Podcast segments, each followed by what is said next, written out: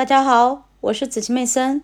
今天我将继续为大家阅读《投资者的未来》第六章：投资心中之星，首次公开发行股票。第八小节：投资银行。还有一个团体在 IPO 热潮中收获颇丰，这就是投资银行。投资银行将首次公开发行的股票推向市场，收取的佣金通常为股票总价值的百分之七。一九九七年至两千年，有超过一千五百家公司公开上市。首次公开发行的股票为这些公司筹集到超过三千亿美元的资金。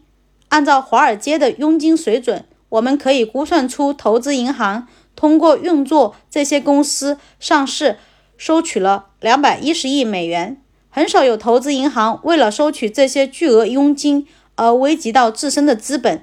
因为大部分的首次公开发行股票在向市场发行之前就已经预售一空。不过，佣金只是投资银行赚取的利益中可见的那部分。投资银行家可以把这些炙手可热的股票分配给他最青睐的客户、朋友以及亲属。股票开始交易后，市场价格要比发行价格高出很多。因此，持有这些股票的人可以利用股价的窜升赚取高额利润。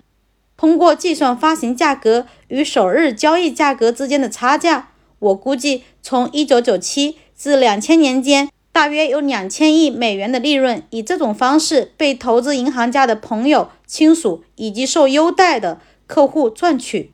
如果能够幸运地以每股九美元的发行价格拿到 The Global 点 com 的首次公开发行股票，那么你在首个交易日就可以以六十三点五美元的价格将其售出。许多以这种方式拿到股份的人立即将其变为现金利润。总之，如果你能按发行价格拿到抢手的 IPO 股票，我给你的最好建议是赶紧将它卖掉。